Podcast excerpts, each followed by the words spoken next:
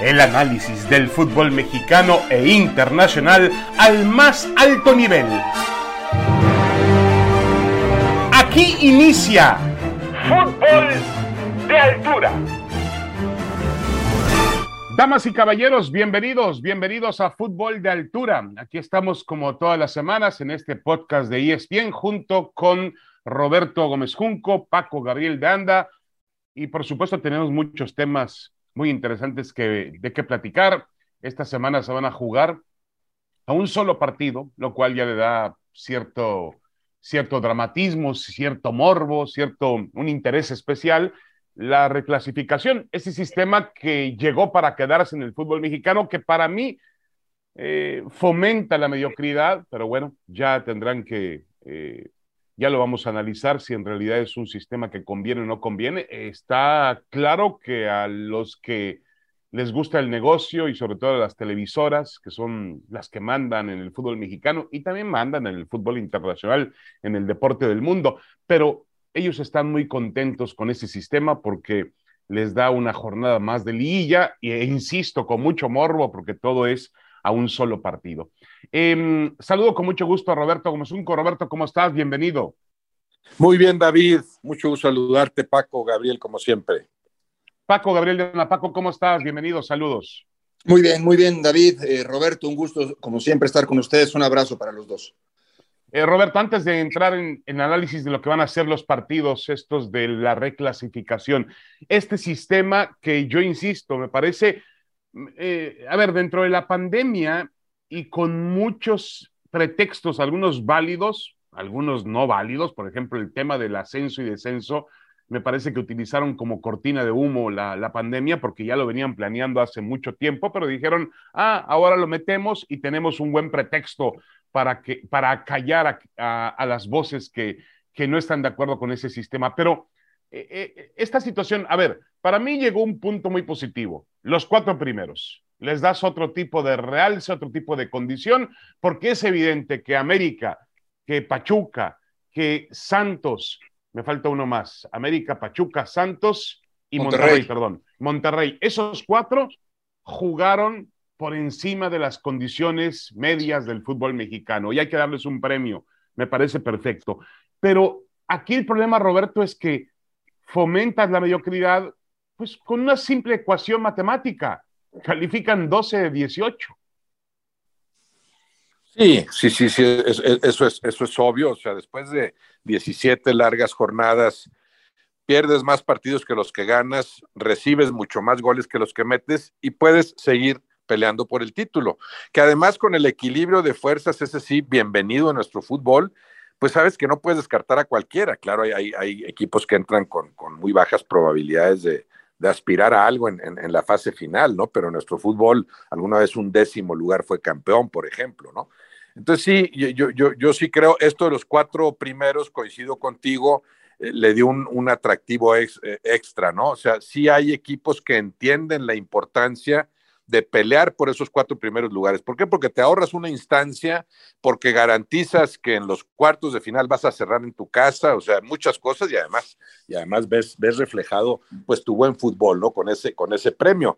Yo, yo siempre he pensado, a mí me, me, encanta la liguilla, por supuesto, e, esos enfrentamientos, ida y vuelta, eh, que, que, que además es formato parecido a Copa del Mundo, que ni siquiera es ida y vuelta un solo partido y avanzas o no avanzas. También este es el atractivo del repechaje, ¿no? Un solo encuentro. Claro, eso es parte de, del fútbol que lo hace eh, mucho más atractivo. La liguilla me encanta, pero sí creo que podrían eh, pulirla para que no entraran tantos equipos. No van a hacerlo porque sí, el negocio es lo principal, el pretexto en su momento fue la pandemia, ya se dieron cuenta que hay ingresos extra, pues así lo van a dejar.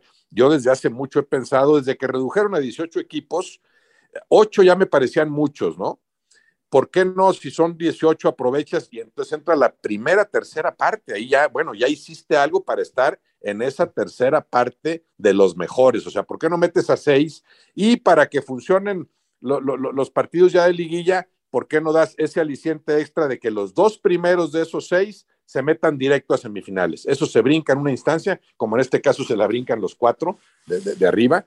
Los dos se brincarían en una instancia para en la segunda ya ir a semifinales. O sea, del 3 al 6 juegan eh, entre ellos para ver cuáles son los otros dos que acompañen a los dos primeros para semifinales, pero ahí estás reduciendo la cantidad de partidos. Sí, la reduces y en la, y en la liguilla en sí es menos negocio, pero yo sí creo que a la larga fomentas la búsqueda de la excelencia, o sea, se trata de competir en cada torneo por meterte entre los seis primeros. Ya es distinto a lo que aquí desgraciadamente interpretan muchos, porque dicen, bueno, no me tengo que armar tanto con que me metan en el décimo lugar, ahí la llevo, algunos equipos. Hay otros a los que no les interesa qué formato les pongas, ¿no? América, Cruz Azul históricamente, Tigres y Monterrey en los últimos tiempos, Pachuca, León, aunque ahora haya tenido una mala campaña, equipos que sí van a buscar lo más alto, el mejor fútbol posible, independientemente del formato de competencia que les pongas. Correcto, ese formato de competencia que tiene, eh, tiene también, ahora leía yo, Paco Gabriel de Anda, la polémica en España por declaración de Xavi Hernández, donde también se refería al sistema de competencia de la Liga de Campeones de Europa, dice que no es perfecto y que no es justo, y que el sistema de... ¿Perdón? No, que me parece, me eh, perdón David, me pareció absurdo sus declaraciones, pero bueno, me adelanté. No, no, te preocupes, que él decía que el, el sistema de competencia de la liga era mucho más justo y arduo que el sistema de la Champions. Digo, hablando de sistema de competencia. Bueno, a ver, hay muchas vertientes, ¿no? Yo no lo, yo no lo considero así. Yo creo que simplemente termina marcándose la, abismal distancia que hay entre el Real Madrid y el Barcelona o el Atlético y el resto de los equipos en, España. Lo mismo pasa en Francia y lo mismo pasa en Alemania. Eh, en, el tema de la Champions sí me parece absurdo de Xavi, honestamente, vaya, eh, que lo diga, no, no, yo no, no, no, no veo razón para que lo comente. O sea, el Real Madrid acaba de ganarle a los mejores equipos del mundo para ser campeón de la Champions. Esta Champions, la, más reciente, es, eh, me parece, el, mejor ejemplo de lo que es la Champions. No, no, después te puede gustar o no el estilo, pero bueno, del fútbol mexicano, mira, yo coincido con los dos. A mí, a mí me gusta ver fútbol y los partidos de repechaje me han agradado. Entiendo que con esto no ganas no, vas a buscar la excelencia, no, la excelencia se busca de otra manera. Y se han tardado en buscar el, formato ideal.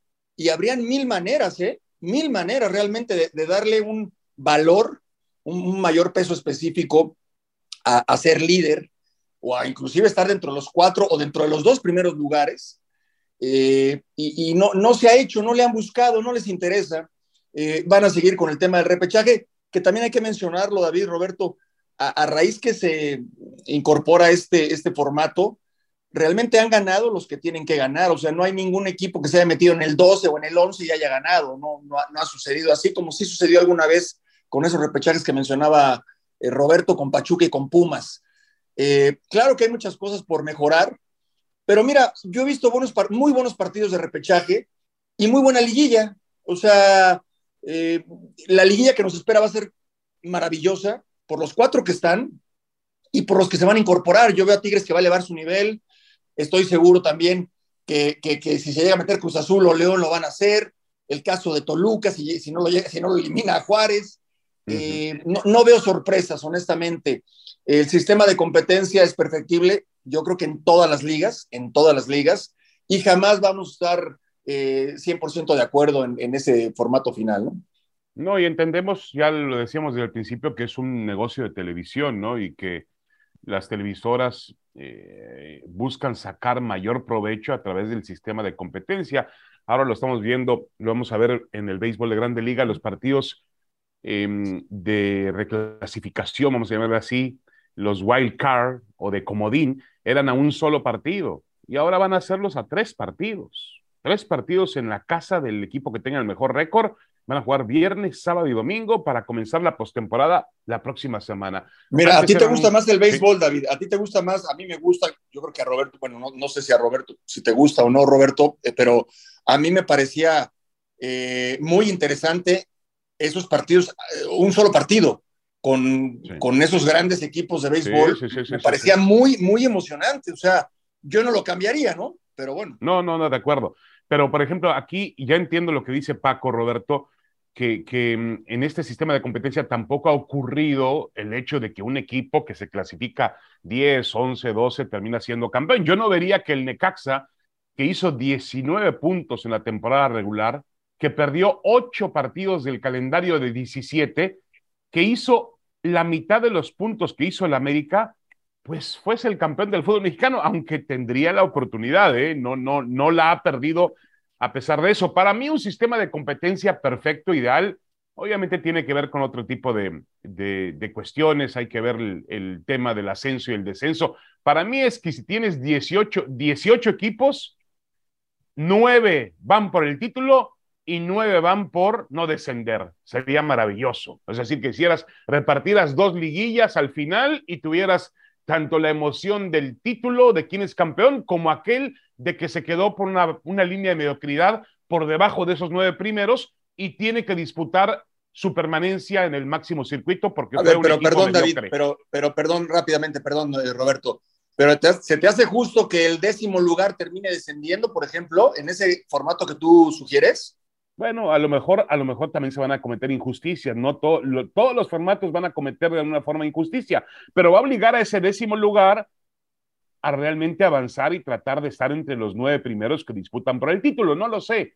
E, el sistema actual está claro, Roberto, que fomenta la mediocridad, porque no, el Necaxa no merece, el Juárez, el Necaxa y el León con las temporadas que tuvieron, no merecen estar, eh, ni siquiera, si me apuran, ni siquiera las Chivas, merecen estar dentro de una liguilla por el título o de una reclasificación por el título. Sí, yo en un sistema de competencia sí, buscaría que, desde la fase regular le aspires a, quedar más arriba, ¿no? Por eso hablo de seis, que es un tercio. Tal vez los últimos cuatro sí involucrarlos en la lucha por la permanencia. También me parecería mucho que, metas a nueve a pelear por el, por el, por el descenso, porque ya en, eh, ya en partido de ida y vuelta pasa cualquier cosa eh, eh, y, y entonces tal vez el resultado no va a reflejar el verdadero nivel de los equipos. O sea, a lo mejor vas a hacer que no descienda el que necesariamente fue el peor. Eh, yo, sí veo, bueno, por ejemplo, entre los actuales sí, eh, eh, prácticamente descarto a los Bravos, prácticamente. Se, luce remota la posibilidad del Necaxa, ya no digamos ser campeón, de meterse a semifinales. Pero, por ejemplo, el León, que fue décimo lugar, si retoma su buen fútbol y de repente recupera, claro que puede ir eliminando al que se le ponga enfrente, ¿no?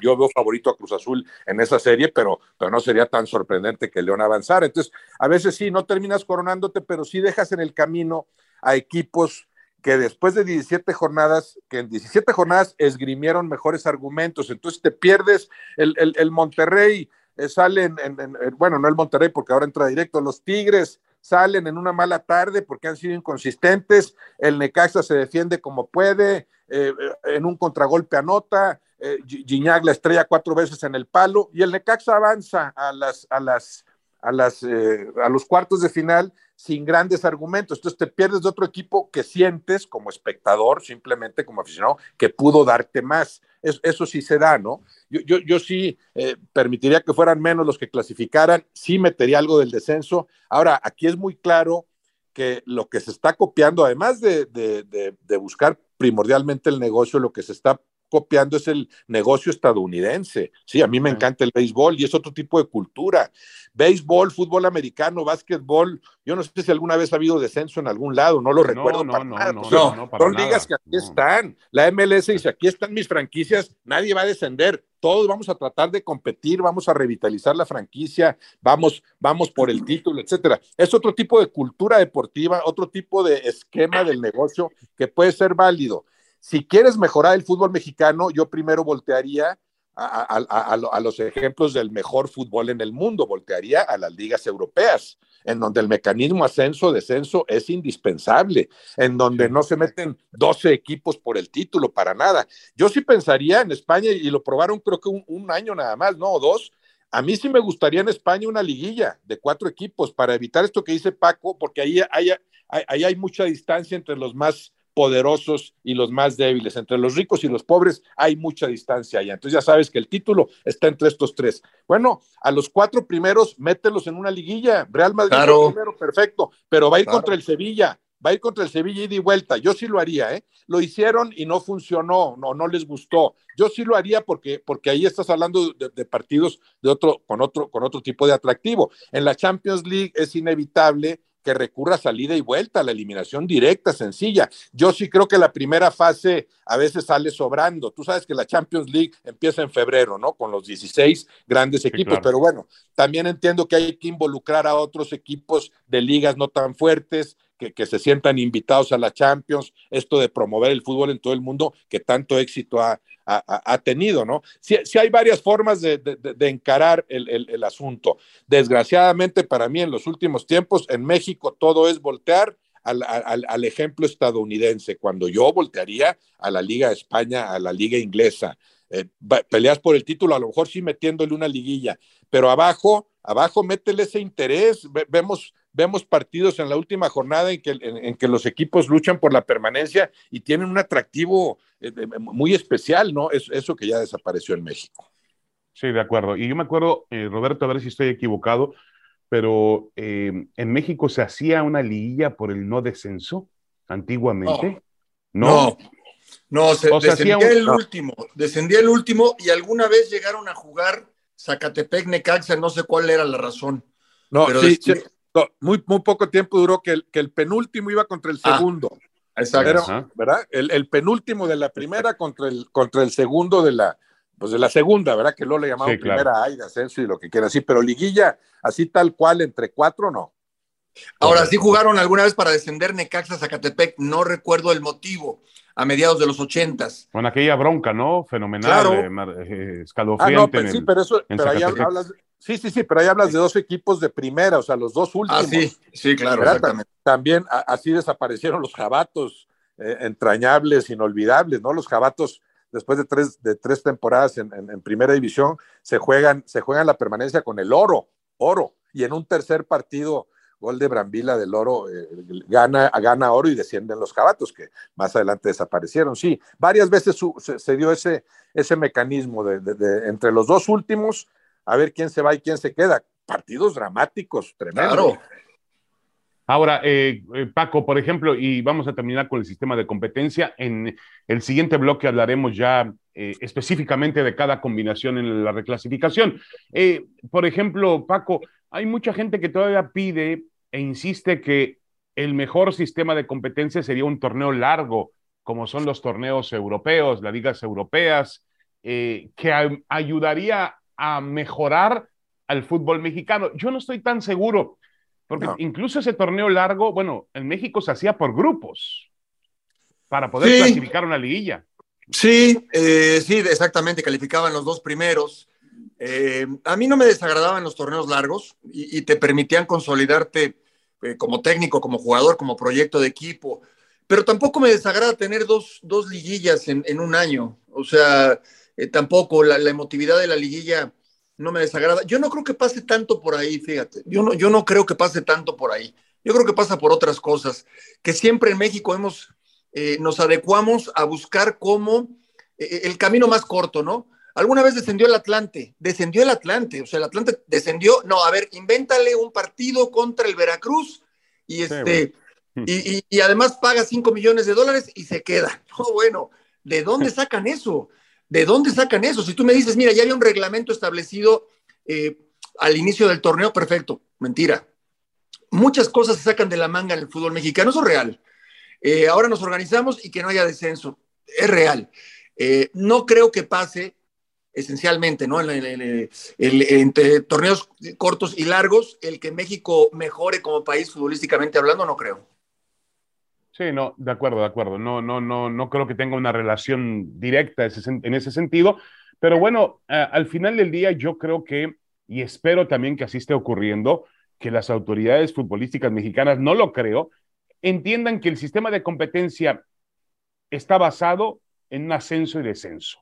Eso es lo principal que tiene que tener el fútbol mexicano para ser mejor. Yo espero que estén aprovechando este tiempo en que no hay ascenso ni descenso para fortalecer la liga de ascenso. No lo creo, no lo creo. Yo veo, el otro día le comentaba yo que yo veo eh, algunos ejemplos increíbles. Eh, a ver, veía yo el equipo este de Tlaxcala, que dirige Jorge Villalpando. Está jugando la rata bravo ahí. Es un jugador de 36. ¿Qué, qué, tiene que hacer en una liga de desarrollo? En una liga de, que, donde se supone vas a tener jóvenes talentos. Entonces, no se definen entre una liga de jugadores jóvenes que va a alimentar a la primera división o una liga donde también los equipos tienen derecho a hacer su propio negocio y su propia competencia. Yo creo, Roberto, que eh, me parece a mí que todavía veo muy lejos el tema del ascenso y el descenso en el fútbol mexicano. Claro, que, que además todo fue pretexto para, para repartirse a gusto el pastel. E, esa es la realidad, ¿no? Es que hay equipos que, eh, sustentados con dinero mal habido, es que no conozco este cuate, es que, es que le faltan tres butacas, y, todo suena a pretextos de, gente, de esos pocos que manejan nuestro fútbol, de esa oligarquía, de esos cuatro o cinco personajes, cuando mucho, que, toman las decisiones fundamentales, que acaparan a la selección, que dicen el fútbol, mi negocio lo voy a manejar así, no les pega tanto que, que a la larga sí, sí, o no se dan cuenta que hay un impacto futbolístico. O sea, la actual crisis de la selección mexicana sí tiene que ver en parte con esto de vulnerar el mecanismo ascenso-descenso, con este sistema de competencia, con muchas cosas que sí podrían enfocarse distinto, que podrían eh, manejarse mejor. En, en, el, en, la, en la misma práctica de ascender y descender, vas fortaleciendo la división de abajo. No estás, ahorita la plaza está muy flaca. a ver, ponlos a ascender y descender como sucede en España y después te das cuenta que sí, que la, que la, división de abajo tiene que esmerarse por acercarse a la de arriba, ¿no? Y, hay evidentemente en estos momentos cuatro o cinco equipos, ya, no sé de la Liga de Expansión, porque no, yo, realmente no la sigo yo, ¿no? Pero, pero antes de que, de que tomaran esta decisión, tuve ya hasta tres o cuatro plazas dignas de participar en primera división. Sí, de acuerdo. Y al final del día, eh, al final del día, de lo que en lo que estamos interesados todos es en que mejore el fútbol. Y yo creo que si mejora el fútbol también, Paco, pues tendremos un mejor espectáculo, ¿no? Que, que, que yo creo que es, es más fácil vender un buen espectáculo que un mal espectáculo, ¿no? Sin duda, siempre. Ahora, decía Roberto, hay que seguir el ejemplo de los mejores. Y en ese sentido, las ligas como, bueno, en Europa, en España, en eh, Inglaterra y demás, el tema de cuántos le caben en tu estadio no es motivo para que asciendas o no. Claro. Eh, eh, eso es inaudito, eso es increíble, y más en un país como México, o sea, y pasó en Tapachula, que para mí eso sí es una grave injusticia, consiguieron el ascenso y no, es que no tienen 20 mil aficionados, hazme el favor. ¿Cuántos partidos hemos visto en diferentes ligas, en las mejores del mundo, que sus estadios son de 18 mil o 16 mil y juegan en primera división? O sea, mientras sea un dinero bien habido, ¿sí? ¿Cuál es el problema? Que ese equipo de primera división tenga 15 mil aficionados en su estadio. ¿Cuál es el problema? ¿Cómo por qué? O sea, es que no, es que se ve muy feo un estadio chiquito. O sea, ¿cuál es el argumento? Es que no, necesitamos que vean que en México hay puros estadios grandes y maravillosos. Pues no engañamos a nadie. Yo creo que, que sí tendríamos que fijarnos en esas ligas en lo más importante.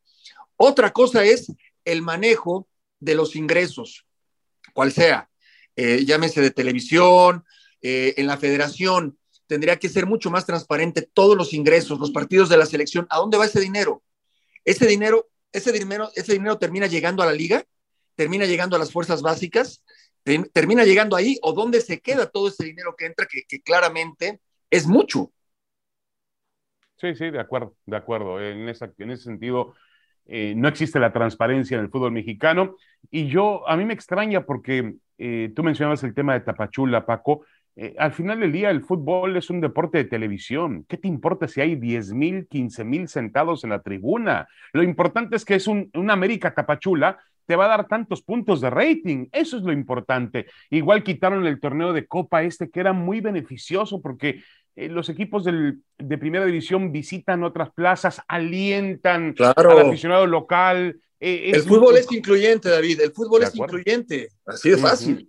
No, y tú ves al Real Madrid y el Barcelona visitando pueblos en España y juegan en un balneario casi casi. Bueno, ese día es la fiesta nacional para poder ver un partido de fútbol donde juega el Barça, juega el Real Madrid, el Atlético de Madrid.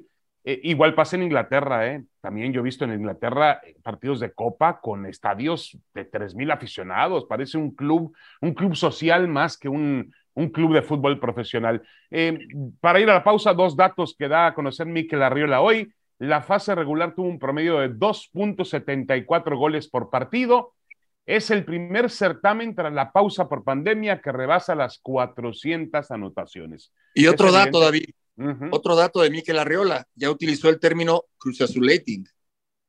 Sí, el otro día en el Summit allá en, Sevilla, sí, es increíble, es increíble. Pero bueno, eh, son cifras, es evidente que el fútbol mexicano tuvo un repunte después de que los, los torneos de la pandemia fueron eh, realmente muy, muy tristes, muy bajos en espectáculo. Está bien, mejoró, hay que decir, vimos un mejor torneo regular que los anteriores. Vamos a una pequeña pausa y regresamos. Tenemos más de qué platicar aquí en Fútbol de Altura. Vamos a analizar para que Roberto y Paco nos den sus favoritos de la reclasificación. ¿Quiénes son los equipos que pueden avanzar a los cuartos de final? Ya volvemos.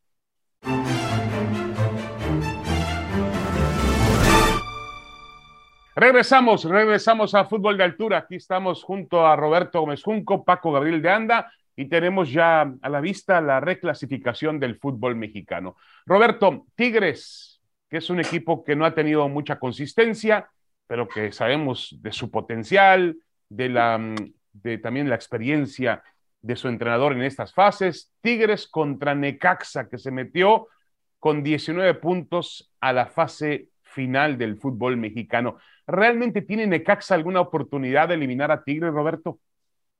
Sí, bueno, oportunidad la tiene, por supuesto. Eh, es amplio favorito el, equipo de Tigres, pero eh, eh, es parte del encanto también de nuestro fútbol. No hay esa distancia que yo decía entre los más fuertes y los más débiles. Una mala tarde o mala noche de los Tigres y claro que lo aprovecha el Necaxa, que sabe que ya no tiene nada que perder. Sí son claros favoritos los Tigres que cierran recuperando parte de su fútbol, aunque también con la complicidad del San Luis, ese, ese último partido pero al hablar de los Tigres hablas de, uno de los, yo diría, tres equipos con mayor potencial actualmente en el fútbol mexicano. Después lo desarrollas o no. O sea, Pachuca, Santos, Laguna han jugado mejor que los Tigres, pero si te remites al potencial, la calidad de tu plantel, creo que los Tigres sí podrían dar para mucho más. Y siempre, bueno, esperas por lo menos que en una fase final aflore el mejor fútbol de cada equipo. Correcto. Eh, Paco, hay ciertos aromas, yo no quiero llamarle fracaso, pero hay ciertos aromas derrotistas con Tigres por no haberse metido entre los cuatro primeros. Sí, pero dada la exigencia que, tiene ese equipo, que, habla bien de la institución, de la directiva, de, la afición, de los jugadores, del cuerpo técnico. Pero yo viendo el último partido de Tigres, que es mi referencia más eh, reciente contra San Luis, pues dices, a ver, ¿quién, ¿quién se quiere enfrentar con Tigres? ¿Quién? Eh, nadie, nadie. O sea, Guiñac está ya en el, plan eh, en, el que lo conocemos en liguilla. Es un equipo que sí mm, no defiende tan bien como debería, pero, pero, pero, pero tiene buen portero, tiene buenos defensas, tiene buen mediocampo, está bien dirigido, está listo para la liguilla. No, Tigres es peligrosísimo. Si, si hay críticas es porque, porque el nivel de exigencia se ha elevado y yo creo que les conviene a ellos. Sí, y yo agregaría también que la cancha de Tigres, la afición de Monterrey pesa muchísimo en este tipo de, instancias del torneo. Eh, Roberto, pasamos con el Toluca Juárez. Luce tan desnivelado como lo veo yo, sobre todo jugándose en la bombonera. Entiendo muy bien la paridad que hay en el fútbol mexicano, pero el Toluca ha tenido buenos momentos en el torneo mm, regulares y muy malos. Ha sido un, un reflejo de inconsistencia el equipo de Nacho Ambriz. Em, ¿realmente es tan favorito el Toluca como parece en el papel? Sí, yo es la serie que veo en teoría más, más, eh, desequilibrada, ¿no? O sea, veo a Toluca como favorito por mayor margen que como veo a los Tigres, que también son claros favoritos, ¿no? Eh, por, por, la cancha de Toluca hay un potencial enorme también ahí, sí, inconsistente en su juego, con altibajos, pero cierra bien, que también que eso es muy importante, eh, goleando al, Querétaro, esa cancha es difícil. Bravos, eh, yo creo que es de los equipos que eh, jugó como para tener más puntos de los que consiguió, ¿eh? Varios partidos en los Bravos decías, oye, merecían algo más. Claro, no, no, no, no lo redondeaban, no lo concretaban. Creo que no ha sido nada malo el, trabajo de Cristante con ese equipo que ya sabemos que, que quiere todavía arrancar o consolidar un proyecto que pretende ser un poquito más ambicioso, ¿no? Y sin embargo, sí, no, no, no, sí veo mucha disparidad ahí, sí veo, y porque se juega en Toluca, ¿no? Sí veo eh, claramente favorito al Toluca. Eh, Paco, por cómo se perfilaba la temporada de, del Toluca, Eh, al final tuvo un, bajón también importante, pero ese sexto lugar, si ellos no consiguen meterse a los cuartos de final, será un duro golpe para Nacho Ambriz y sus jugadores, sobre todo por la inversión que hicieron. Ahora sí preparó el equipo, le dieron los elementos que él pidió, armó el equipo de acuerdo con las condiciones que él creía que eran las necesarias. Sería un durísimo golpe para el Toluca si no avanza a cuartos. No, no, no, si no, si no gana el título. A ver, David, quedó en, en los últimos lugares del torneo anterior. Con una gran inversión, trajeron a Nacho Ambriz, lo respaldan, se queda, le traen a los jugadores que él quiso, que él pidió, que ya había tenido en León. No, no, no. Para, sería un terrible fracaso no meterse a liguilla. Yo te diría no, no meterse en los cuatro primeros. Eh, ahora, sí va como favorito, pero enfrenta a un rival que tiene todo que ganar, nada que perder a un técnico que, conoce lo que es perfectamente Toluca y cómo jugar ahí. Entonces, sí es favorito, pero en un partido eh, es un cliché, ¿no? Le, puede pasar cualquier cosa, pero a la vez sí puede pasar cualquier cosa. O sea, eh, sí sucede una mala tarde, una mala noche, que además le ha, le ha, sucedido a, Toluca recurrentemente y en su estadio. Entonces, eh, sí es favorito Toluca, pero yo estoy seguro que Cristante va a plantear un gran partido y que les dirá a, los, a, sus jugadores, ¿no? tenemos todo que ganar, nada que perder, salgan a jugar y, se pueden encontrar quizás con una victoria que no tenían contemplada, ¿no? Sí, de acuerdo. Dicen por ahí que para que ocurra una, para que ocurra un milagro o una, una tragedia, pues lo único que hace falta es que exista esa oportunidad de hacerlo. Y realmente ese partido eh, me parece que es un juego que luce donde el Toluca luce gran favorito, pero eh, uno nunca sabe lo que pueda pasar, ¿no? Es más, yo creo que cuando luces tan favorito es cuando más presión tienes y eso la puede aprovechar el contrario. Em, Roberto Cruz Azul, número 7, León, número 10. Cruz Azul cerró bien el torneo, sí, sí, sí, mejoró muchísimo a partir de aquel 7-0 con el América. Raúl Gutiérrez realmente hay que eh, alabar el trabajo que ha logrado con este equipo, lo tomó moralmente, futbolísticamente destruido y lo ha logrado poner en la zona de reclasificación y además cerrando o teniendo este partido en casa. Eh, Cruz Azul es gran, gran favorito sobre León, Roberto. Pues ya no sé si gran, ¿no? Ahí sí hablo de una serie mucho más equilibrada. Sí veo favorito a Cruz Azul, juega en su cancha. Eh, mucho mérito lo de Raúl Gutiérrez, que ya sabíamos que es un gran técnico, ¿no? ¿Por qué tardó tanto en, en recibir cabalmente esa oportunidad de dirigir en primera? No lo sé pero confirma su capacidad como director técnico. Yo creo que el Cruz Azul cierra con mejores resultados que fútbol, o sea, sí podría jugar todavía, debería jugar mucho mejor y tendrá que hacerlo si quiere aspirar a, más cosas en, las siguientes fases, ¿no? Como que Raúl Gutiérrez, después de tomar ese equipo zarandeado, anímicamente destrozado y todo lo que implicaba, se remitió a lo elemental, vamos a consolidarlo, vamos a ordenarlo y eso lo ha conseguido, ¿no? Se ve que todavía puede desarrollar mucho más fútbol al frente. Es un plantel muy fuerte el de Cruz Azul, eh, pero el León tiene lo suyo también, son, son, dos equipos, el Cruz Azul cierra ya mucho más consistente en su juego, el León no sé si fue el más el más inconsistente en la fase regular, te podía dar grandes partidos o grandes lapsos y después eh, de, desastrosas actuaciones, ¿no? Considerando lo, que sabemos que puede hacer este equipo, claro, algunas ya, no tan fuerte como plantel como en anteriores torneos y con, por ejemplo, la figura de Montes, que fue fundamental en el gran fútbol que llegó a desplegar ese equipo, bueno, ya en un evidente eh, declive, ¿no? Pero el, el León, yo los veo a ambos, León y Cruz Azul, sí, favorito Cruz Azul, pero veo que esa serie puede puede hacer que el que avance salga fortalecido. O sea, yo no veo ni a Cruz Azul ni a León en este momento entre los cinco principales candidatos al título. Y sin embargo, el que salga de esa serie, que estará entre los ocho, pudiera, si recupera parte de su mejor fútbol, sí pudiera ya perfilarse como una seria amenaza para los que ahorita lucen como favoritos. Sí, por toda la temporada que ha tenido Cruz Azul, que ha tenido una temporada realmente pues llena de circunstancias, ¿no? El tema de Diego Aguirre, el tema del 7-0 con el América, llegaron tarde los refuerzos, perdieron a su director deportivo, y, todavía Cruz Azul está, eh, o Raúl Gutiérrez ha logrado colocar una faceta competitiva. Él, él decía el otro día que, que, que, era más fácil que Cruz Azul fuese campeón o más probable que Cruz Azul fuese campeón a que la selección mexicana lograra pasar al quinto partido. Bueno, puede ser que sí, esa comparación, este, yo lo veo los dos bien complicados, es sobre todo por el nivel futbolístico que hay entre los cuatro primeros, que tiene el propio América, que tiene Rayados. Yo lo veo complicado a Cruz Azul como campeón, pero fíjate que el otro día platicaba yo con eh, Paco Gabriel, con Carlos Hermosillo, y yo le preguntaba, Carlos, ¿tú crees que Raúl Gutiérrez eh, tenga que tener continuidad en Cruz Azul, pase lo que pase en este desenlace del, campeonato? Y él me decía que no, que Cruz Azul necesita otro tipo de técnico, otro tipo de personalidad, otro tipo de, bagaje. Em, la verdad, yo no estoy de acuerdo con cuenta que, Ahí te das cuenta, David, que, que, no, jamás le das gusto a nadie.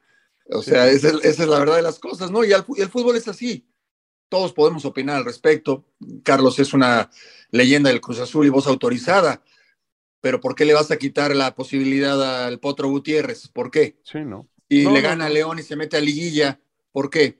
De, repente decimos que en México es que falta personalidad, falta... Y luego se confunde lo que es la personalidad. No, no porque grites y digas groserías y levantes. De acuerdo. Y no, eso no es personalidad. Personalidad ha mostrado el Potro Gutiérrez y mucha, porque agarró un equipo en la lona en un equipo donde no había una estructura directiva, donde no, no, sabías a quién le rendías cuentas, nada. Y, mira lo que ha hecho. Yo creo que méritos tiene de sobra Raúl Gutiérrez para, para seguir, pero ganando a León. Porque si no le gana a León, todo lo que hizo, y así es el, no es que sea justo o, o injusto, así es la carrera del director técnico, lo sabemos.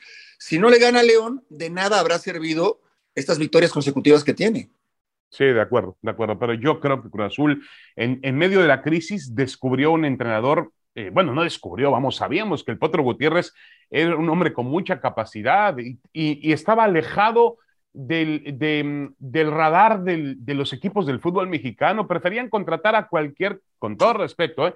cualquier jugador, cualquier entrenador argentino, uruguayo, de mediano pelo, porque tampoco eran grandes entrenadores, a darle la oportunidad a un entrenador mexicano como Raúl Gutiérrez, que había logrado un triunfo muy destacable en una época eh, más bien en una categoría, en este caso juvenil, infantil, como sea, había logrado y, mostrado grandes condiciones ahí. Yo creo que eh, realmente Cruz Azul puede pensar en darle continuidad a, Raúl Gutiérrez y poner las cosas en, orden. Y nos vamos, Roberto, con eh, el Puebla contra Chivas, 8 contra 9. El Puebla ha hecho una temporada realmente por encima otra vez de, lo que estaba presupuestado para ellos. Larcamón sigue teniendo un equipo que pelea, que lucha en el campo y que también creo que tiene condiciones futbolísticas. No todo es ir con el cuchillo entre los dientes. Realmente le he visto buenos momentos a este Puebla de fútbol y un Guadalajara que eh, al final terminó perdiendo la brújula en cuanto a resultados, ¿no? Eh, realmente Chivas no creo que haya jugado tan mal al fútbol, pero tuvo una racha negativa en, las últimas, en, los últimos, en las últimas jornadas del torneo. Puebla Chivas, ¿es de pronóstico reservado, Roberto? Sí, claro, claro, esa es la serie más, más pareja en, teoría, ¿no?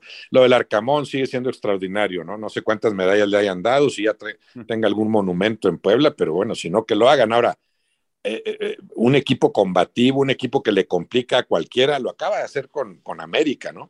Eh, al Arcamón para, aquilatarlo como técnico, a mí nada más me faltaría verlo con un plantel más poderoso, ¿no? Para ver si le sucede lo que a Lilini, porque Lilini fue grandioso con planteles modestos y no supo qué hacer con un plantel más fuerte, ¿no? Sinceramente. Entonces, la, Arcamón sería la única materia pendiente, pero es increíble lo que ha hecho como, como técnico, eh, el convencimiento de los jugadores que además hay, gente que ha salido, llegado, o sea, no es que haya dirigido a los mismos todo este, e, e, este lapso, ¿no? Y a los que tiene los convence, los convence, saben lo que buscan dentro de la cancha, no se rinde nunca.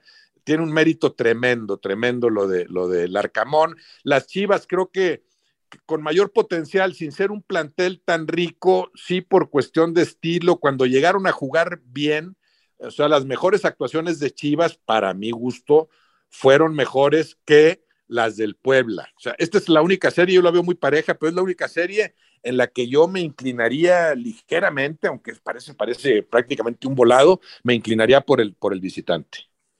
por, la, por las Chivas Rayadas del Guadalajara. Eh, eh, Paco, ¿qué tanto se juegan las Chivas en el Cuauhtémoc el, el domingo? Pues mira, el, nivel de exigencia ha disminuido en Chivas, es la verdad de las cosas. No, no, no, creo que se juegue lo que se juega Tigres o lo que se juega, eh, que hablábamos de Tigres, ¿no? Otro equipo, y ni Cruz Azul.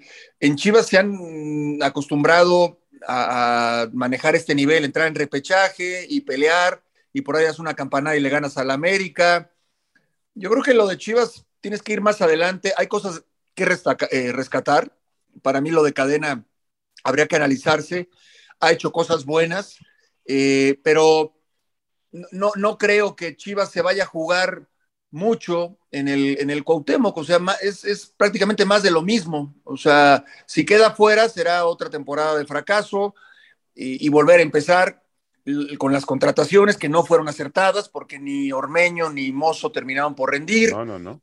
Eh, no sé si vayan a buscar otro técnico, pero es volver a empezar. Yo creo que en el tema de cadena hay cosas muy interesantes. Yo, yo sí veo favorito a, Puebla. Eh, creo que este año el Arcamón está para, para pelear en, otras instancias. Yo sí lo veo metiéndose en liguilla y quedando quizás en semifinales. Eh, me gusta mucho el trabajo que ha hecho y sí, sí veo una, eh, una, digamos que el, el, favorito al equipo de local. Sí, por lo que me dicen, por lo que según entiendo, según interpreto, a Mauri Vergara está eh, ya un poco cansado de esa situación, está, está molesto realmente. Y creo que sí habrá muchas repercusiones, eh, Roberto Paco, en caso de que Chivas no pase a los cuartos de final. ¿eh? Veo el final ya no solamente de cadena, también posiblemente de Ricardo Peláez, y a volver a empezar, a volver a reorganizarse como son las empresas. A Mauri lo entiende así. Cuando algo no funciona en una empresa, pues tienes que llamar a los, a los líderes, decir, señores, vamos a hacer este cambio, vamos a mover para acá, para allá, y yo sí veo este partido como fundamental para la continuidad tanto, de, dejemos ya cadena, la de Ricardo Peláez me parece que se está jugando en Puebla el fin de semana, eh, su continuidad al frente de las Chivas Rayadas del Guadalajara, porque obviamente el Guadalajara, y lo sabe bien a Mauri, no puede acostumbrarse a vivir en un estado mediocre. Tiene que ser, tiene que recordar siempre que es un equipo competitivo. Y entiendo perfectamente bien la situación del torneo actual con tantos jugadores extranjeros, las nóminas de los equipos, cómo han cambiado, el jugador mexicano con poca oportunidad. Pero a pesar de todo eso, Chivas siempre se las arregló para competir y hoy no lo está haciendo en el sitio donde tiene que estar el Guadalajara. Yo creo que el partido del domingo es fundamental. Bueno, ya nos vamos, em, Roberto y Paco. Eh, muchísimas gracias. Un abrazo, Paco. Un abrazo, Roberto. Gracias, gracias, David. Gracias, Roberto. Abrazo. Gracias, un abrazo para todos. Gracias. Hasta la próxima semana. Esto fue Fútbol de Altura. Esto fue Fútbol de Altura. El análisis del fútbol mexicano e internacional al más alto nivel